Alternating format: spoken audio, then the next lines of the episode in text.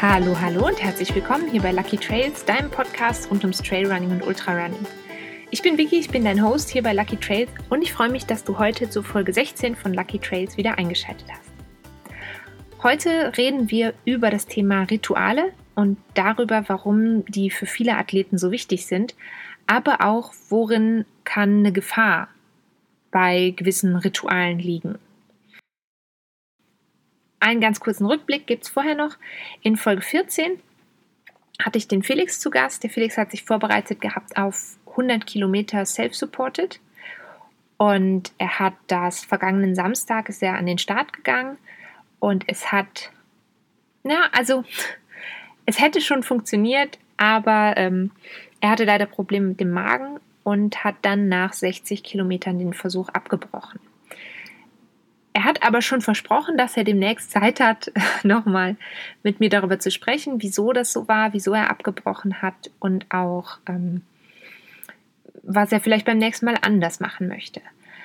Auf jeden Fall vielen Dank an alle, die mir geschrieben haben, dass ich ihm alles Gute wünschen soll für diesen Lauf und ähm, er ist auf jeden Fall sehr zufrieden gewesen, trotz allem. Jetzt aber direkt zum Thema. Eben das Thema Rituale die ja vor allem am Tag vor dem Wettkampf oder am Wettkampftag, aber zum Teil auch im Training stattfinden können für viele Sportler.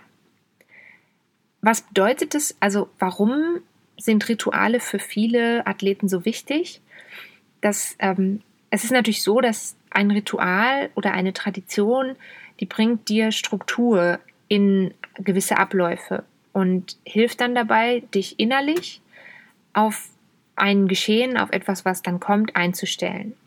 Und das bedeutet eigentlich, ganz simpel gesagt, Rituale geben ein gewisses Maß an Sicherheit und helfen dir oder geben dir das Gefühl, du könntest eine Situation besser kontrollieren, als wenn du diese Rituale nicht durchgespielt hast. Ich habe auch eben im Wettkampf, vor dem Wettkampf, am Wettkampftag und auch eben im Training davor so ein paar Rituale, die ich immer durchspiele. Und äh, da habe ich gedacht, die bringe ich euch mal mit.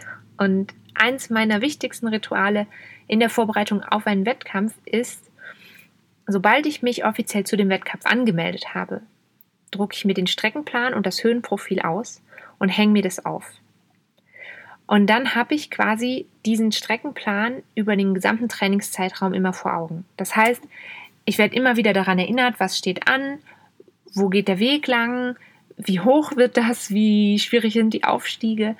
Und ähm, bei mir hängt das eben im, im Flur, beziehungsweise so im Wohnzimmer. Also ich habe keinen richtigen Flur, sondern man kommt ins Flur, in den Flur, in die Wohnung rein und dann links direkt am Schrank hängt das, also wirklich an einem Ort, wo ich sehr, sehr oft hin und her ähm, gehe und immer vorbeikomme. Also ist es quasi so, dass ich ständig die Strecke visualisiere. Ich kann die Strecke und eben auch das Ziel natürlich immer visualisiere. Ähm, Visualisieren von Zielen bedeutet ja eigentlich, dass du was, was noch nicht existent ist, möglichst real machst in deinen Gedanken. Und du stellst dich, ich stelle mir dann quasi immer wieder vor meinem geistigen Auge vor, okay, ich bin jetzt hier auf der Strecke, an der und der Stelle wird es vielleicht ein bisschen schwierig, an der und der Stelle brauche ich, werde ich sehr viel Konzentration brauchen. Aber auch, ich weiß dann, okay, nach Kilometer 12 kommt zum Beispiel eine Verpflegungsstation. Und ähm, mir hilft das eben dabei, dass ich so schon so gut wie möglich auch auf die Strecke eingestellt bin, selbst wenn es so ist wie jetzt am kommenden Samstag, dass ich die Strecke nicht kenne. Also nicht kenne ist im Sinne von, dass ich die Strecke selber noch nie gelaufen bin vorher und auch nicht Teile von der Strecke. Es ist sonst bei vielen Wettkämpfen, die ich mache, so, dass ich ähm, vorher mal die Möglichkeit habe, mir einen Teil der Strecke oder die ganze Strecke anzuschauen im Training. Aber jetzt, ähm, diesmal fahre ich ja nach Davos für meinen Lauf und das ist einfach ein bisschen zu weit weg von Bern. Und ähm, deswegen ist also die ganze Streckenvorbereitung ist quasi nur auf dem Papier hat die stattgefunden. Und nicht wie sonst, dass ich schon mal ähm, Teile der Strecke ablaufen konnte. Und auch im Training habe ich auch so ein paar kleinere Rituale, die mir helfen, ähm, meinen Trainingsalltag zu gestalten. Und zum Beispiel gehört dazu, dass mir ist es ganz wichtig, wenn ich loslaufe, also ich gehe nicht aus der Haustür, drücke auf die Uhr und renne los, sondern ich gehe erstmal ein paar Schritte ganz bewusst, versuche so ein bisschen darauf zu achten, wie fühlt sich mein Körper gerade an, habe ich vielleicht irgendwo Schmerzen, irgendeine Stelle, auf die ich besonders achten will. Und eben erst dann loszulaufen, wenn ich quasi mich mental mal kurz darauf vorbereitet habe. Und dann gibt es noch ein Ritual, was ich mache nach jedem Lauf, den ich mit einem oder beiden Hunden zurückgelegt habe. Da habe ich mir eine Tradition beim Schlittenhundesport abgeschaut. Und zwar bedanke ich mich nach jedem Lauf bei meinen Hunden. Ähm, das hilft mir eben nicht nur dabei, dass die Hunde motiviert sind, dass die merken, okay, das haben sie jetzt gut gemacht, sondern auch ähm, durch dieses Bedanken mache ich mir eigentlich selber bewusst, dass jeder Lauf wichtig und wertvoll ist. Und es geht bei mir so weit, ich sage zum Beispiel immer zu Joma und Finn denselben Satz. Ich sage immer, danke für den schönen Lauf. Auch wenn der Lauf vielleicht nicht so gut gelaufen ist, aber so ähm, kann ich den versuchen, in ein bisschen positiveres Licht zu rücken. Und in der Wettkampfwoche selber, da mache ich eben auch so ein paar Kleinigkeiten immer gleich. Ich versuche natürlich mit dem Tapering wenn du da nochmal genau was zu erfahren willst, dann empfehle ich dir Folge 15. Also ich versuche mit dem Tapering meine, ähm, meinen Körper so gut wie möglich vorzubereiten. Aber es gibt eben auch bestimmte Abläufe, die ich immer wieder durchspiele. Das heißt, ich schaue mir nochmal wieder die Strecke an. Ähm, und für mich ist es aber insgesamt bei diesen ganzen Sachen, die ich dann mache, wichtig, dass ich ähm, so potenzielle Stressfaktoren minimieren kann. Also ich bin Mensch, ich habe sehr gerne klare Regeln, klare Linien, weiß sehr gerne ganz genau, was wann kommt.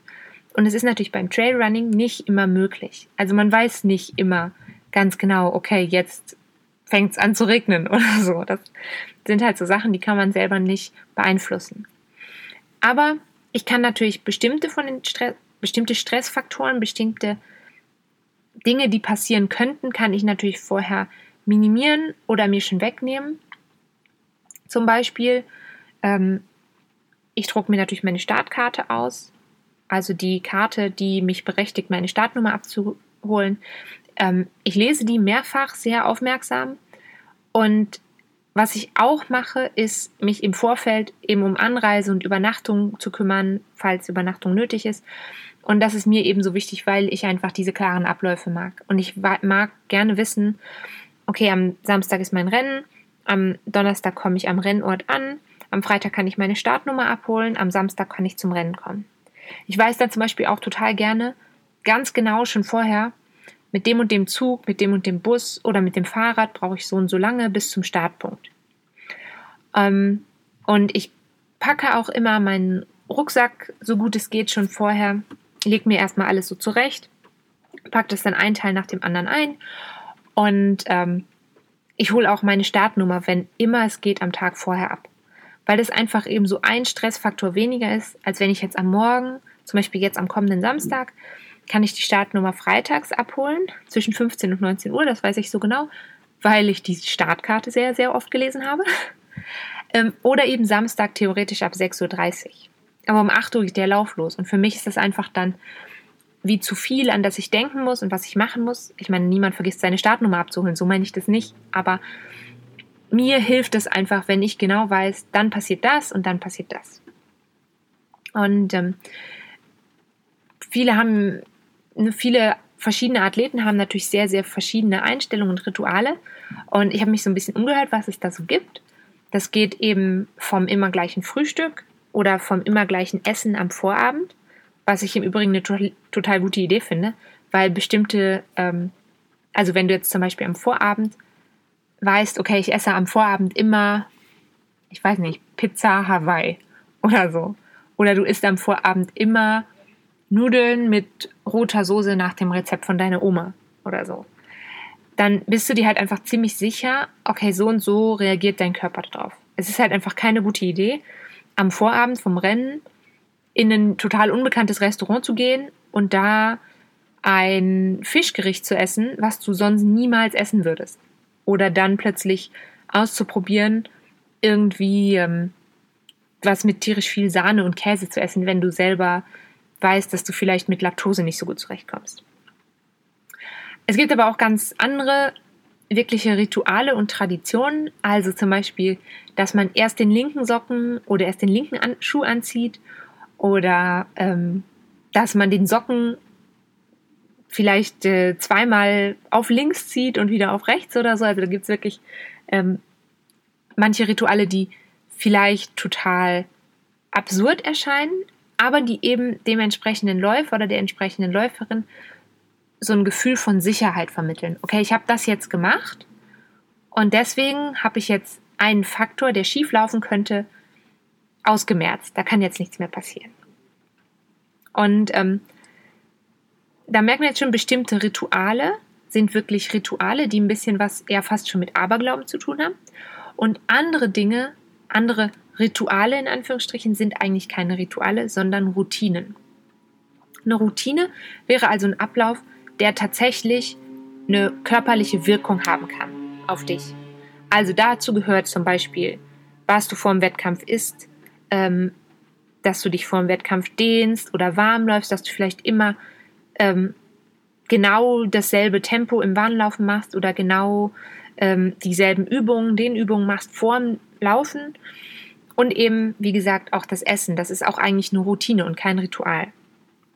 Und wenn du jetzt nicht sicher bist, ähm, wo du dich jetzt bewegst mit deinen Traditionen, sag ich mal, dann ähm, kannst du dir eigentlich merken, ähm, Rituale sind oft Sachen, ähm, die eigentlich mehr so ja in ins Richtung mentales Training gehören und Routinen sind eigentlich Sachen, die du komplett als Athlet beherrschst und Rituale beherrschen manchmal den Athleten. Das muss nicht unbedingt schlecht sein, aber ähm, so ist es eigentlich. Also Rituale beherrschen den Sportler und Routinen werden vom Sportler beherrscht. Jetzt nochmal kurz zurück zu den Ritualen. Ähm, Rituale sind auf jeden Fall so Bestandteil von, von einer Art Aberglauben, von einem ganz tiefen Glauben an Kraft oder Macht vom Unterbewusstsein. Und im Prinzip, wie gesagt, sind die Teil vom mentalen Training. Das ist jetzt egal, ob du jetzt eben vorher Ziele visualisierst oder ob du mit einem besseren Gefühl an den Start gehst, wenn du jetzt den linken Schuh zuerst angezogen hast. Das ist alles nichts anderes, als wenn du jetzt zum Beispiel einen Glücksbringer mitnimmst. Weil auch beim Glücksbringer, da geht es darum, dass du deine Gedanken, dass deine Gedanken positiv was beeinflussen. Und ich habe mich noch mal ein bisschen mehr belesen zum Thema Glücksbringer. Das finde ich total spannend. Da wurde natürlich sehr, sehr viel schon zu geforscht. Und so das typische Beispiel wäre, ähm, also zu diesen Forschungen wäre, ähm, du hast jetzt 50 Probanden und die werden alle zu einer Prüfung oder zu einem Wettkampf eingeladen und die sollen alle einen Glücksbringer mitbringen. Und kurz bevor dann zum Beispiel der Startschuss für den Wettkampf fällt oder kurz bevor die Prüfungsbögen verteilt werden oder kurz bevor die mündliche Prüfung losgeht, muss dann die eine Hälfte von den Prüflingen den Glücksbringer wieder abgeben, den sie mitgegeben haben. Und dadurch sind diese Hälfte der Prüflinge eigentlich, ähm, ja, die fangen viel eher an zu zweifeln. Und häufig schneiden die dann viel, viel schlechter ab als die glücklichen Teilnehmer, also als die Teilnehmer, die ihren Glücksbringer dabei haben. Und das ist eben auch so eine Gefahr von einem Ritual, von einem Glücksbringer. Du kannst das nicht immer kontrollieren. Also zum Beispiel, nehmen wir mal an, du hast als Glücksbringer eine rote Socke. Und irgendwann ist diese Socke aber halt durchgelaufen und kaputt. Und dann kannst du sie nicht mehr anziehen. Oder du hast einen kleinen Gegenstand, einen Marienkäfer oder so, den du eigentlich mit in den Rucksack nimmst. Und den kannst du natürlich, du könntest ihn unterwegs verlieren. Oder du lässt ihn im Hotelzimmer liegen. Und dann hast du halt das Gefühl, wenn du das merkst, okay, jetzt geht eigentlich gar nichts mehr. Und umgekehrt gibt es aber auch. Also nicht nur den Glücksbringer, sondern es gibt ja auch so klassische, wie sagt man das, so, so Pechbringer eigentlich. Ähm, zum Beispiel, wenn du deine Startnummer abholst und das ist die Startnummer 13. Dann gibt es manche Läufer, die drehen die Startnummer 13 quasi um und tragen die auf dem Kopf, um so dem Pech der Startnummer 13 entgegenzuwirken. Und es gibt auch Läufe, da kann man die Startnummer 13 gar nicht kriegen. Also die kommt einfach nicht vor. Das ist ja so ähm, wie im Flugzeug, da gibt es auch die Sitzreihe 13 nicht. Und ähm, es ist eben so, das merkt man jetzt schon, Rituale sind eben ja eine Art Aberglaube, der nicht unbedingt negativ sein muss, aber es sind oft so sehr starre Verhaltensmuster. Und durch diesen symbolischen Charakter, sage ich mal, durch diese starren Verhaltensmuster, wo der Athlet immer wieder genau dasselbe macht. Also so klassisch wäre zum Beispiel das Bekreuzigen vom Start oder eben den Glücksbringer in die rechte Hosentasche stecken und vielleicht nochmal raus und zurück reinstecken oder so. Ähm, das kann, das muss nicht, aber das kann eben entlastend auf den Sportler wirken, weil das eben diese Sicherheit gibt und weil das ähm, ein bisschen Stress abbauen kann. Ähm, aber das Problem ist eben, wenn du jetzt das Ritual, weil der Wettkampf aus irgendeinem Grund, äh, wenn du jetzt zum Beispiel immer eine Viertelstunde vorm Start ähm, einen bestimmten Handgriff durchführst oder eine bestimmte Übung durchführst und ähm, dann wird ganz kurz vorher der Start nochmal verschoben. Das gibt es ja gerade bei Trailrunning-Events relativ häufig. Wenn jetzt das Wetter dann zu schlecht ist, ähm, wird das nochmal verschoben und dann hast du vielleicht dein Ritual, woran du fest glaubst, nicht eine Viertelstunde vorm Start gemacht, sondern eine Dreiviertelstunde. Und du hast so das Gefühl, okay, du kannst das vielleicht nicht nachholen. Ähm, wenn du jetzt dieses Ritual eventuell nicht so ausgeführt hast, wie du dir das gedacht hast, dann kann, das muss nicht, aber dann könnte sich das negativ eben auf die Leistung auswirken, weil du einfach so feste daran glaubst, dass das so und so sein muss.